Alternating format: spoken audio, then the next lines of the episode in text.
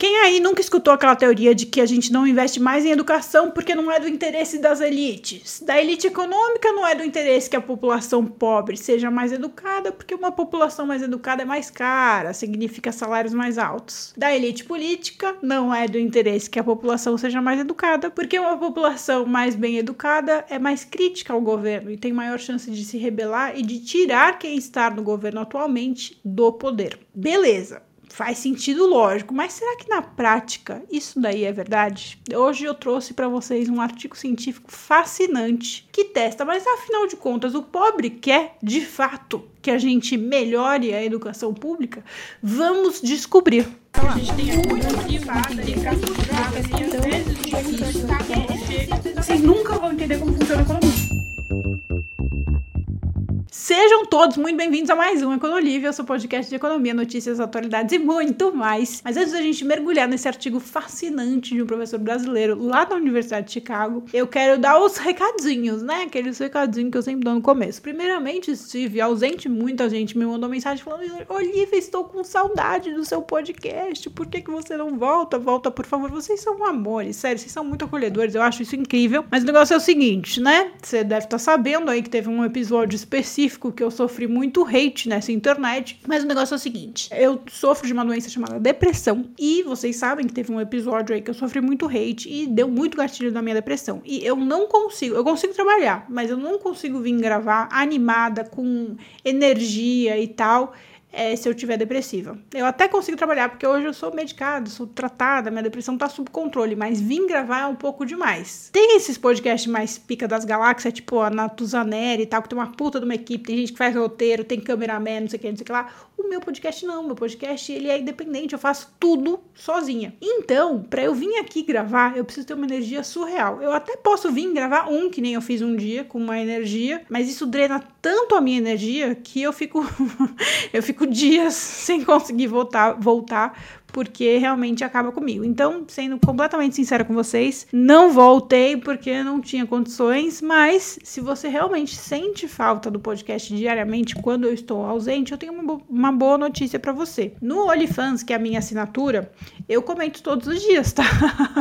eu não abro mão de comentar no OnlyFans por dois motivos. Primeiro, porque é um grupo seleto. São as pessoas que realmente estão interessadas no que eu tenho para falar e eu não vou sofrer hate nesse grupo. A pessoa não vai pagar para me dar hate, né? E segundo, porque, como eu acabei de dizer, né, é pago. Então eu tenho uma motivação econômica para estar tá lá todos os dias, porque né, é o meu ganha-pão. Então, diferentemente daqui que eu venho gratuitamente, voluntariamente tal, até gasto dinheiro, invisto dinheiro para estar tá aqui, eu pago para estar tá aqui falando com vocês, não ganho absolutamente nada. No OnlyFans eu ganho para falar, então eu falo todos os dias. Aí você fala, ah, mas é um podcast gigantesco? Não, é uma coisa bem rapidinha. Na verdade, eu leio oito jornais todos os dias, resumo esses jornais em pequenos tópicos, mando manda um textinho, que você não demora nem dois minutos para ler o textinho resumindo todas as notícias, e faça um comentário também por áudio, que você pode escutar no vezes dois, se você quiser, é, das notícias, quando tem um comentário relevante. Então, se você sente falta dos meus comentários e, enfim, notícias, informação no seu dia a dia, vale a pena você entrar no OnlyFans, porque eu tô lá todos os dias, além de dar todo essa, esse panorama de economia e do meu conhecimento, né, de conteúdo que eu aprendo e gosto de compartilhar, também tem conteúdo de investimentos para quem é, tá interessado. Então dá uma olhada, o link tá aqui e também se você quiser entrar é olifans.com.br. Além disso, se você quiser me incentivar a vir aqui com mais frequência, você pode mandar um pix, né?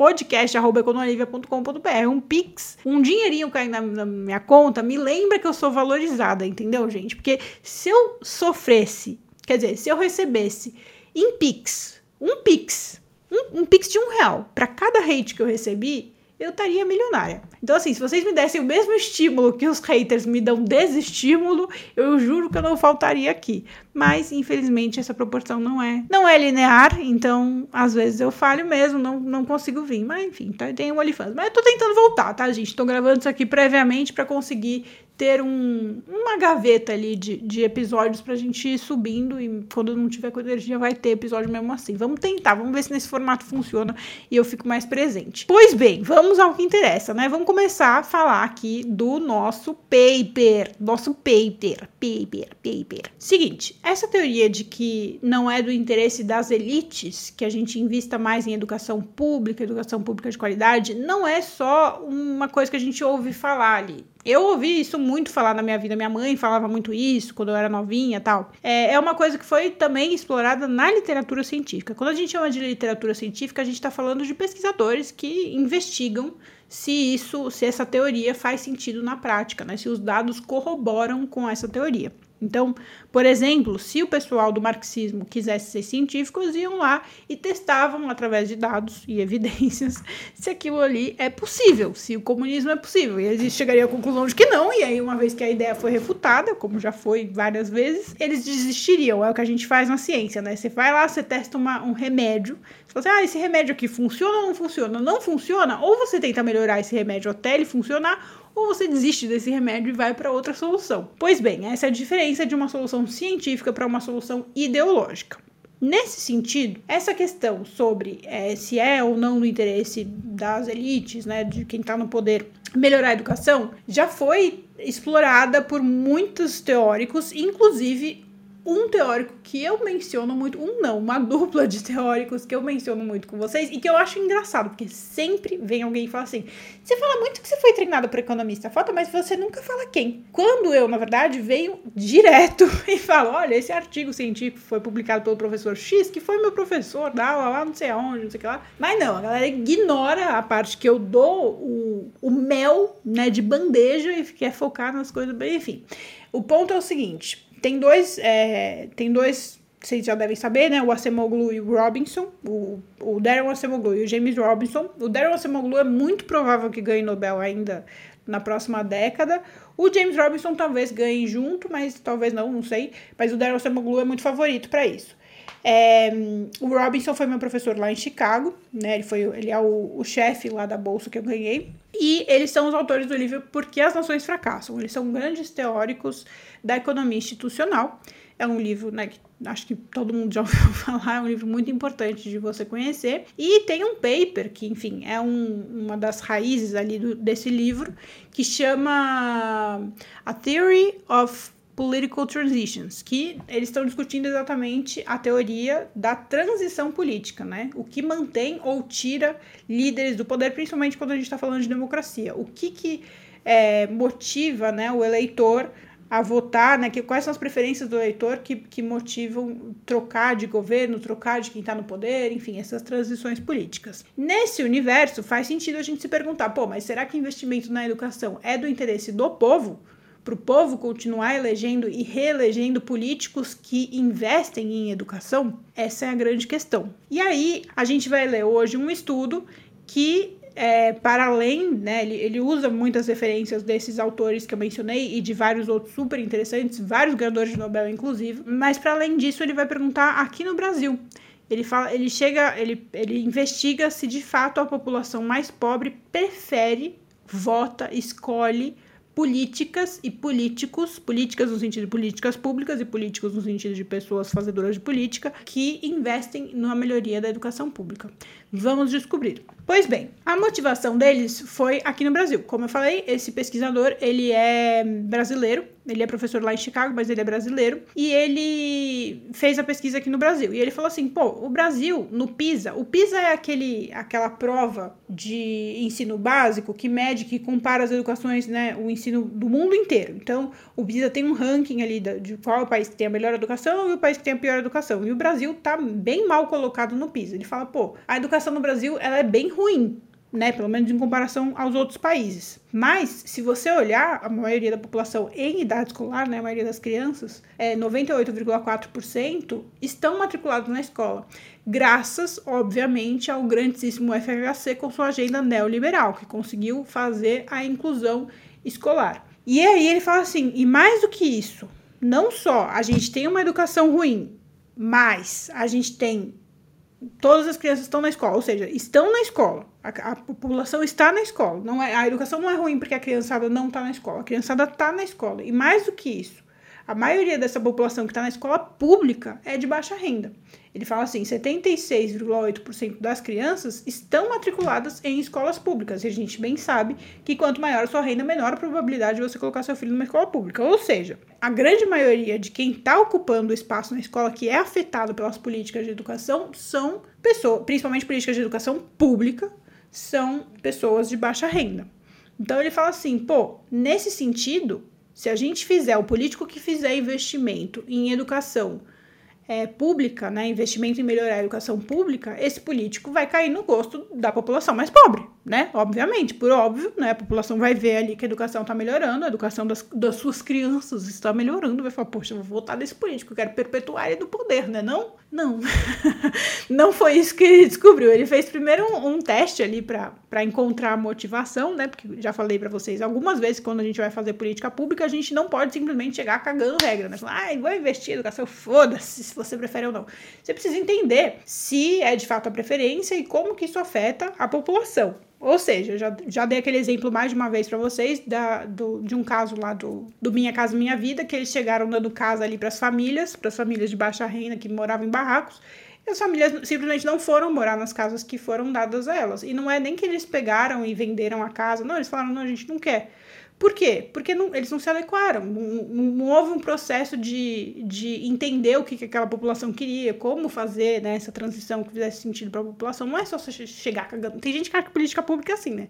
Você chega lá, eu tenho a solução, chega lá cagando regra. Não é. Você precisa entender o contexto da pessoa que vai ser afetada pela política pública para fazer uma implementação que faça sentido e que seja efetiva, porque afinal de contas construíram um monte de casa que não tinha ninguém morando. Então, não foi efetiva aquela política que eu dei de exemplo. Então ele falou assim: bom, vamos, vamos entender aqui primeiro no panorama geral, aqui no Brasil, como é que é a preferência da população mais pobre. Eles pegaram e montaram um, o que a gente chama de dataset, né? uma base de dados com todos os municípios do Brasil, investigando se houve ou não reeleição dentre os prefeitos que mais investiram em ensino público. Né? Então, que, que basicamente, eu estou resumindo, né? Basicamente, o que eles investigaram foi o seguinte: objetivamente, quando o prefeito investe mais em educação pública ele é reeleito ou não, ele tem mais chance de ser reeleito ou não. E eles descobriram logo de cara que quanto mais o prefeito investe em educação pública, menor a probabilidade dele ou do partido dele ser reeleito. Uma coisa muito louca, né? Chocante. Aí ele falou assim: Meu, preciso entender por que, que a população prefere os prefeitos, né? Prefere os políticos que não investem em educação pública. Vamos fazer mais um experimento. Vamos entender se de fato a população de baixa renda, que é a maioria dos eleitores, se eles de fato preferem, se é uma escolha racional, né? Eu prefiro isso, ou se é uma escolha, enfim, associada a outras coisas, tem alguma outra correlação ali que explica isso, algum, que, se tem uma coisa externa que explica isso, ou se é uma coisa, uma escolha definitiva da população. Ele chega e fala assim: olha, é, ele pega ali um monte de gente de vários perfis, várias faixas de renda e pergunta: vem cá, deixa eu te fazer uma pergunta. Para você, o que, que, é mais importante? Ele vai lá, separa a pessoa e fala assim: pessoa, te falar, para você, o que é mais importante? Que o governo invista dinheiro em educação pública se o governo tiver só dinheiro para isso, educação pública ou transferência de renda? Você prefere que o governo invista mais dinheiro em educação pública ou em transferência de renda? E o resultado não é surpreendente depois que você já, já passou por tudo que eu dei na introdução, né? O resultado é que quanto menor a sua renda, maior a probabilidade de você preferir transferência de renda à é, educação pública. E, obviamente, quanto maior a renda, é, tem um momento que estabiliza. Se você quiser ver o gráfico, tem duas opções. Ou você pesquisa o paper na internet, ou você entra no OnlyFans, porque esse resumo, esse roteiro que eu estou lendo nesse momento fica disponível pro pessoal do OnlyFans para eles irem lá e consultarem os dados, as referências, enfim, tudo que eu estou mencionando aqui para vocês. Mas eu não vou entregar o ouro, o mel de bandeja para as moscas varejeiras que habitam, que circulam, circulam, circundam este ambiente. Então, isso só disponibilizo mesmo para quem está no OnlyFans. Pois bem, o que o gráfico nos diz é o seguinte: claro, você vai ter gente falar, ah, então significa que rico, óbvio, rico não tá nem aí para transferir de renda. Não, não, o rico também acha, tem um, uma, um percentual grande de valorização de políticas de transferência de renda também. Não tá falando que não, não investe em transferência de renda. Existe ali é, a opção pela transferência de renda também nas Não é nem só rico, tá? Classe média também. É, o negócio é que quanto menor a sua renda, maior a probabilidade de você meio que cagar para a educação falar assim, não, eu prefiro que invista em transferência de renda. Prefiro objetivamente. Esse é o ponto. O ponto é a gente estar tá olhando para o pobre, não para o rico. Por que, que eu estou focando nisso? Porque eu tenho certeza absoluta que vai ter gente que vai falar assim. É óbvio que o rico não está nem aí para transferência de renda, não vai para o bolso dele. Se fosse pro bolso dele, certeza que ele ia querer. Se isso fosse verdade, também seria verdade de que o rico prefere a educação, investimento em educação pública, porque vai afetar a vida dele. Mas o rico não coloca o filho dele na escola pública. Aliás, pela teoria da galera aí, o rico prefere que a população não, não estude para justamente pagar menor salário. Então, não, isso não, não, se concretiza. Não dá para você focar. O ponto que eu tô querendo trazer aqui é para você se distanciar, parar com essa mania de dividir o mundo entre bons e ruins, ricos e pobres, sabe? Não, não é assim que funciona, gente. As pessoas trabalham com a utilidade delas. E ali, naquele contexto, claro, provavelmente para o pobre, em termos de utilidade, quando a gente está falando de utilidade na economia, a gente está falando de preferência. Não necessariamente de, do que é útil, né? Embora esteja a ver com o que é útil também. E na, na utilidade do pobre, é claro que a transferência de renda faz, tem um peso muito maior do que a educação, em termos de urgência. Mas não significa que o rico não valorize a transferência de renda. Para de ficar chegando em conclusão que não tem nada a ver. O objetivo, o objeto desse estudo não é o rico, é o pobre, tá? Então é isso. Vocês pararem de ficar fazendo dicotomia aí maniqueísta. Aí ele fala assim: beleza, então a gente já entendeu aqui que, um, quanto mais o prefeito investe em educação, menor a probabilidade dele ser reeleito. Então já tem um desestímulo ao político de é, investir em educação. Dois, a gente viu que de fato a população mais pobre tem uma preferência direta por políticas em transferência de renda. Vamos entender então se essas duas coisas estão relacionadas, ou seja, se o cara de fato, ao preferir políticas de transferência de renda, dá nota ruim para um político que investe em educação. Aí ele foi lá, pegou o município, pegou vários municípios e ele fez um, um, experimento que é o seguinte: ele dividiu, ele fez um experimento bem científico mesmo. Ele dividiu a, a, as pessoas né, que iam ser entrevistadas em quatro grupos. Um grupo a gente chama de grupo de controle, é o grupo zero.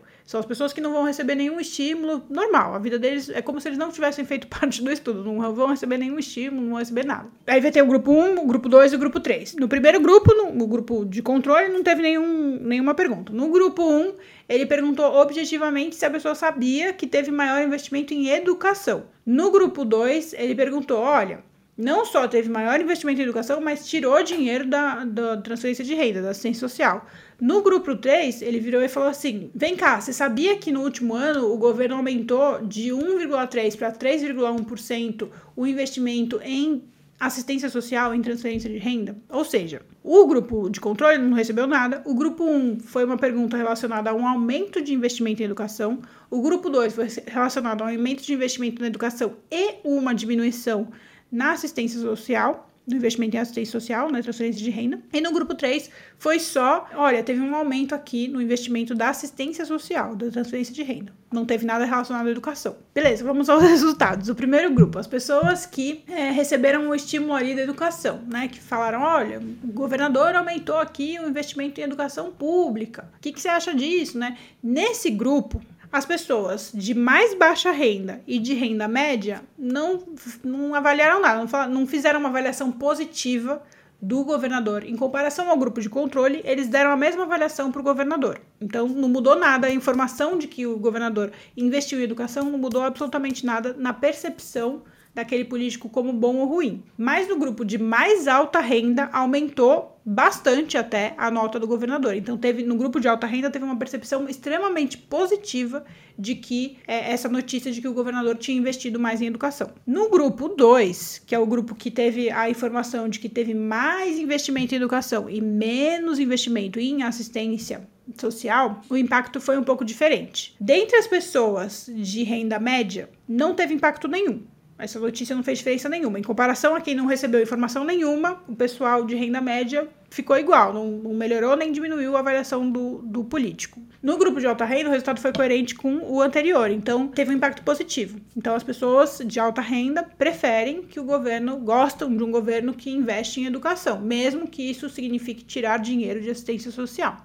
Educação pública, que fique bem claro. Já as pessoas de baixa renda tiveram um impacto negativo. O grupo de baixa renda, que recebeu a informação de que o governo investiu mais em educação, mas tirou o dinheiro de assistência social, avaliou pior esse governo em comparação ao grupo que não recebeu informação nenhuma. Então, o que significa que a informação de que o governo investiu mais em educação e menos em, em assistência social tem um impacto negativo para o grupo de mais baixa renda. E por fim, no grupo 3, que é o grupo que recebeu a informação de que aumentou a transferência de renda, foi o grupo que mais teve impacto.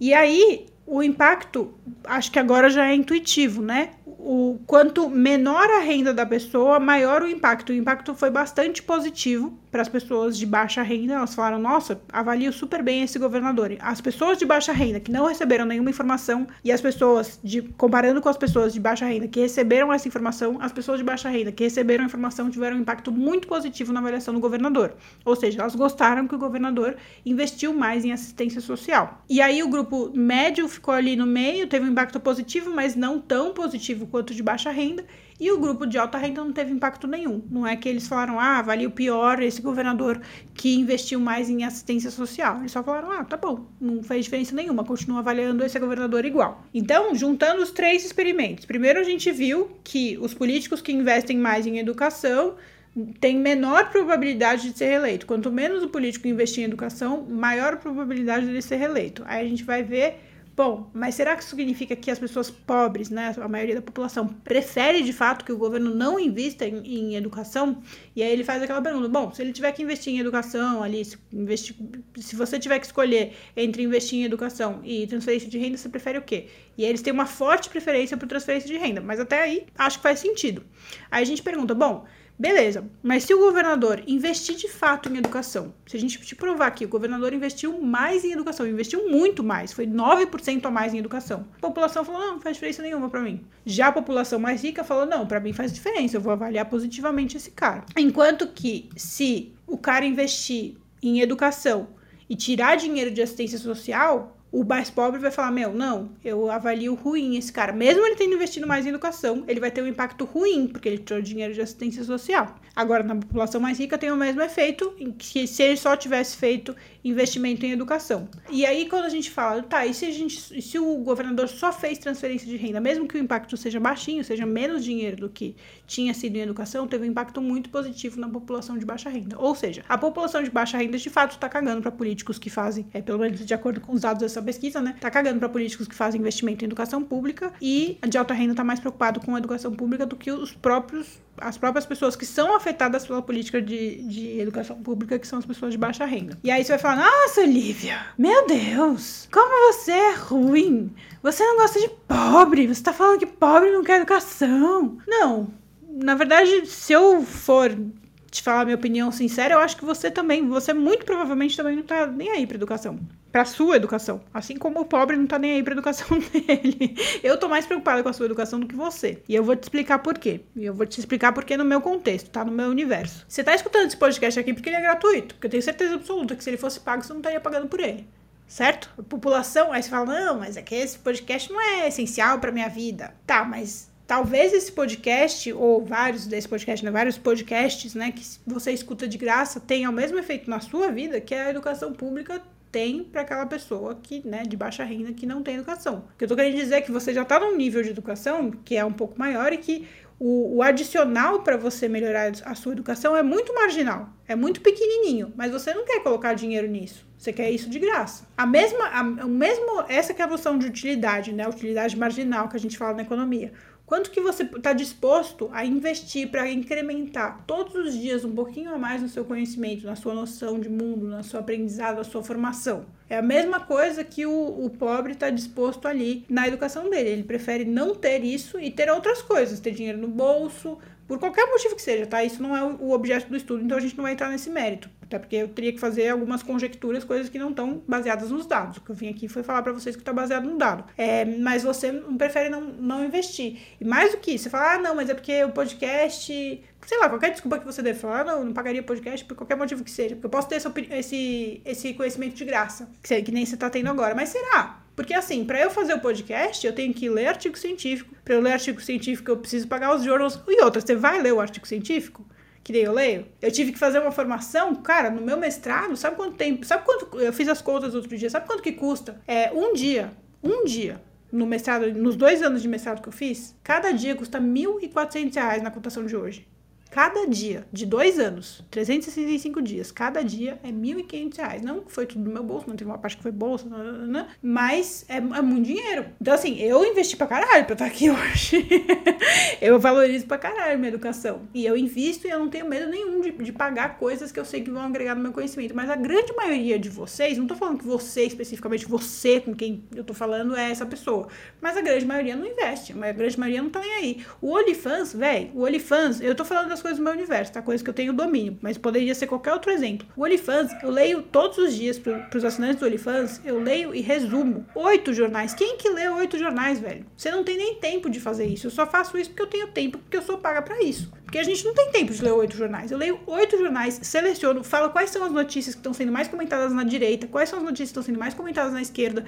Eu resumo de modo que a pessoa vai ler oito jornais em três minutos da vida dela. Três minutos. Ela para, ela para e lê e ela descobre o que foi dito de mais importante em oito jornais. Ou seja, é um conhecimento que você não teria de graça. Você não tem, você não tem de graça, você não faz esse esforço. Então, é assim, é um, um, marginal, né? Uma diferença marginal na sua vida que você sabe que aos poucos, pô, todos os dias recebendo essa informação, todos os dias escutando esse podcast, você sabe que em um ano você vai estar com muito mais conhecimento, muito mais, uma visão de mundo muito, muito mais sólida, muito mais embasada, etc, etc. Tal. Enfim, eu tô compartilhando meu mestrado aqui com você. Então, é um puta conhecimento do caralho. Você sabe que vai fazer uma puta diferença, mas você não tá disposto a isso. E aí você vai julgar o pobre que não tá disposto a abrir mão daquela renda que vai fazer diferença para ele naquele dia, você também não tá disposto. Então, assim, o que eu tô querendo dizer é que, um, você não pode julgar o pobre por não preferir a educação, né? Porque tem outras coisas ali na, na curva de utilidade dele que não estão na sua conta, você não sabe o que, que é. Mais do que isso, a curva de utilidade dele é muito parecida com a sua. A diferença é que você está num outro patamar, provavelmente, né? Eu imagino eu, que a grande maioria de vocês já está num outro patamar de educação, que você não precisa passar por isso, que eles estão precisando passar. Então, a sua curva vai estar. Tá, é a mesma curva, só que numa outra posição. Quem é da economia está entendendo o que eu tô falando. Tem um deslocamento ali da curva. Mas você também não está disposto a pagar mais por essa educação, né? Então, assim, é, você está julgando ali uma coisa que você sabe que, no fundo, no fundo, não faz muito sentido. E você fala, Olivia, você tá falando que pobre não se liga para educação? Não, eu tô falando que brasileiro não liga para educação. O rico liga um pouco mais porque ele sabe a diferença que isso faz na vida dele. Mas você é provavelmente um desses grupos possivelmente, né? A grande maioria da minha audiência tem uma renda mais alta. Mas possivelmente você tá nesse grupo de pessoas que têm mais renda. Mas você não investe na sua educação também. Entende? Aí você vai falar, ah, Olivia, mas você, você tá me julgando aqui, você não sabe nada da minha vida. Quer ver? Eu vou te provar. O terceiro experimento prova o meu ponto. Que você tem um comportamento muito parecido com ele, né? Com essa, com essa população mais pobre que não, não valoriza a política educacional. E eu vou te provar e você vai chegar na conclusão e provavelmente você vai concordar comigo no final. O terceiro e último experimento é o seguinte: ele pegou um monte de pai de alunos de quarto e quinto ano e falou: Olha, pais, eu vou te dar a opção. Porque até então a gente estava é, observando falando na teoria, né? Ah, se eu te desse uma opção de escolher em educação, investir em educação, blá, blá, blá. ele falou, não, na prática, se eu chegar e te der o dinheiro, te der o, a educação, o que, que você vai escolher na prática, né? Ali, ao vivo, na sua, na sua frente. Isso é o que a gente chama de preferência revelada, assim, testada. ele pegou os pais de rendas variadas aleatoriamente para testar realmente, né, se fazia sentido. E aí ele falou assim, ele dava duas opções para os pais. Chegava para um pai e falava assim, ó, eu vou te dar 10 reais todo mês por um ano, ou eu vou te dar 10 reais e aula particular por mês a mês todo ano. Ou então ele chegava pro pai, ele ia aumentando, né? Ele chegava pro pai e falava assim, ó, eu vou te dar 50 reais por mês, todo mês por um ano, ou eu vou te dar 10 reais por mês e aula particular por um mês a mês, né, por um ano.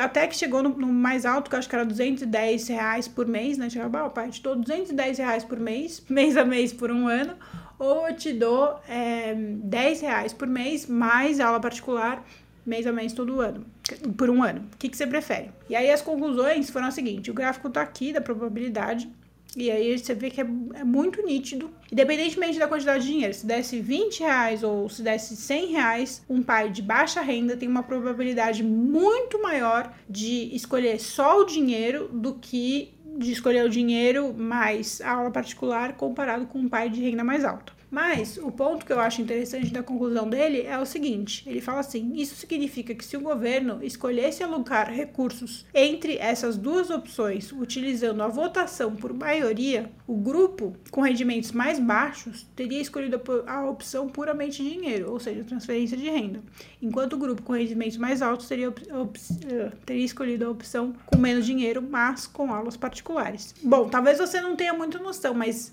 o óbvio só é óbvio quando é dito, né? Mas a aula particular vale muito mais do que esse dinheiro que foi oferecido. Então, na prática, a opção da aula particular é sempre mais valiosa, sempre em termos de valor de dinheiro, vale sempre mais do que a, a opção da, do dinheiro em si. Só que ali na utilidade e no que a pessoa enxerga de valor, né? Porque tem esse lance também. A gente às vezes foca muito nessa questão do, da, da necessidade da urgência, né? Porque o cara precisa fazer feira tal. Mas tem o lance do valor também. Porque nem sempre vocês. Você, e, e aí eu volto no meu ponto do exemplo do OnlyFans. Você não enxerga. O, se você não é assinante do OnlyFans, né? Porque muita gente que escuta é assinante do OnlyFans, então desculpa aí. Mas se você não enxerga o valor do produto que eu estou entregando, você não vai colocar dinheiro naquilo. É isso que eu tô falando. A mesma coisa do podcast. Se você não enxerga o valor do podcast, você não vai colocar dinheiro nisso. Você entende o que eu quero dizer? Então, se você não enxerga o valor da educação, do ensino de qualidade, você não vai querer colocar dinheiro nisso. Esse é o ponto. A discussão aqui não é tanto, ah, é porque o cara tá escolhendo dinheiro para comprar feira. Não, é o valor que ele enxerga. E isso tem a ver com vários aspectos comportamentais e, e não é à toa que pessoas ricas são ricas. Óbvio, se a gente não estiver falando de herança, né? A gente tá falando de enriquecimento por trabalho. E pessoas não ricas, ou pessoas que nasceram ricas e ficaram pobres, têm essa mentalidade, porque é uma questão de, de mentalidade, de comportamento mesmo. Eu gosto do, do, do caso do Ronald Reed, né? Que é o cara do. Naquele livro Psicologia Financeira, ele fala desse desse, desse cara logo no começo do livro. E é um cara que ficou muito famoso na internet, assim, por causa desse livro principalmente. Mas que o caso dele é o seguinte: ele era um zelador lá nos Estados Unidos de baixíssima renda e ele não tinha. Ele não tinha dinheiro, mas aí ele pegava o salário dele e ele ia todo mês colocando ali no, no investimento, né? Ele tinha uma carteira de investimentos e mês a mês ele ia colocando lá 100 dólares, 10 dólares, 50 dólares, ia colocando pouco a pouco. Eu sei que chegou no fim da vida dele, ele era multimilionário e ele deixou um, alguns bilhões, não, alguns milhões de dólares para a biblioteca da cidade, para várias coisas ali que ele valorizava. E o ponto é o seguinte: esse cara valorizava isso. Então ele tinha o hábito, mesmo ele ganhando pouco, ele tinha o hábito de ir lá e ter esse comportamento de todo mês ir lá colocando o dinheirinho dele. Ao invés de gastar o dinheiro com outras coisas, ele tinha na cabeça dele que aquele era o valor que ele precisava priorizar na vida dele. E aí, no, no, no, Psicologia Financeira mesmo, nesse livro, ele fala de um outro cara que eu não lembro agora, acho que ele era presidente do Morgan Stanley, que é um banco de investimentos americano, que foi o oposto. O cara nasceu rico, chegou no topo do Morgan Stanley, que é, não sei se é o Morgan Stanley, mas enfim, de um banco de investimento americano, ou seja, ele foi muito, muito rico. Ele teve uma das casas mais caras de, de ali, sei lá, da, da região de Nova York dos Estados Unidos, mas ele morreu pobre, porque ele gastou tudo. E ele gastou tudo, tudo mesmo. Ele se endividava, enfim, ele não parava de gastar.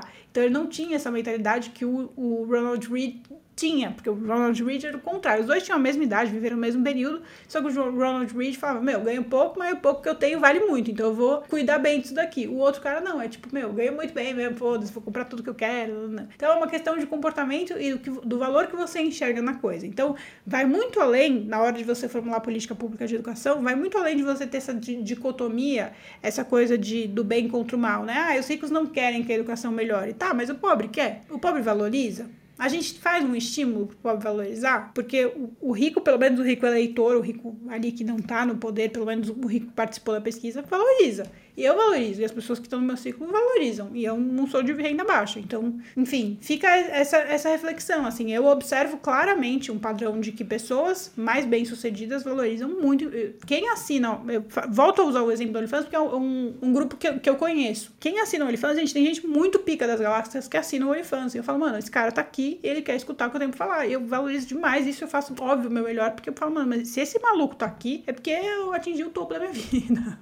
então eu tenho que entregar entregar o melhor para ele. Porque gente muito pica mesmo. E enquanto eu vejo gente reclamando nos meus posts e tal, que eu falo, mano, esse cara nunca vai pagar por um livro, pagar por um podcast, pagar por uma assinatura, alguma coisa, um mestrado que custe 1.500 dólares por 1.500 reais por dia, porque ele não valoriza. Ele quer aquela coisa instantânea, sentar e ficar sabendo, sentar e aprender, pronto. Ou então para falar que teve, mas não a, o, o, processo de aprendizado do fato. Enfim, fui um pouco além, mas eu acho que a reflexão era essa.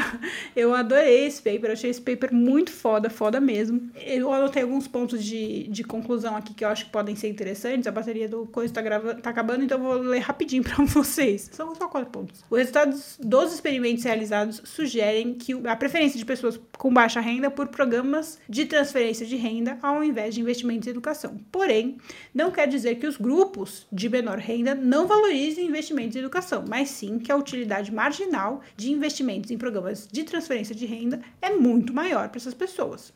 Dessa forma, no longo prazo, não há incentivos para políticos investirem em educação. Uma forma de contornar esse problema seria atrelar programas de transferência de renda à frequência escolar, como no caso do Brasil. De novo, FHC com sua política neoliberal, obrigada, de nada. Porém, essa alternativa não se mostra eficiente em melhorar a qualidade da educação, embora pelo menos a criança vá para a escola. Pelo menos esse estímulo tem, né? Papai, eu te pago. Aquela história que eu falo do Bolsa Família, né? Que o, o CAD único falava assim, ó, o Bolsa Escola, né? Falava, papai, se eu, se eu pagar, se eu te der um salário todo mês pro seu filho ir pra escola, se eu, eu vou checar a frequência, você coloca o seu filho na escola? Coloco. Aí sim a criança vai pra escola. Enfim, é um processo. Muito, muita coisa para refletir, né? Espero que vocês tenham gostado. Fiz esse episódio com muito carinho. Quero só agradecer ao Felipe, que trabalha comigo, meu estagiário, que ele que fez o, o resumo que eu vou colocar pro pessoal do Olifans. Ficou top demais o resumo dele dele. E é isso. Se tiver interesse em entrar no OnlyFans, eu falei bastante do OnlyFans. Se você ficou com vontade de entrar, olifans.com.br ou o link que tá aqui, tá bom? Beijos! Até a próxima, que eu espero que esteja amanhã.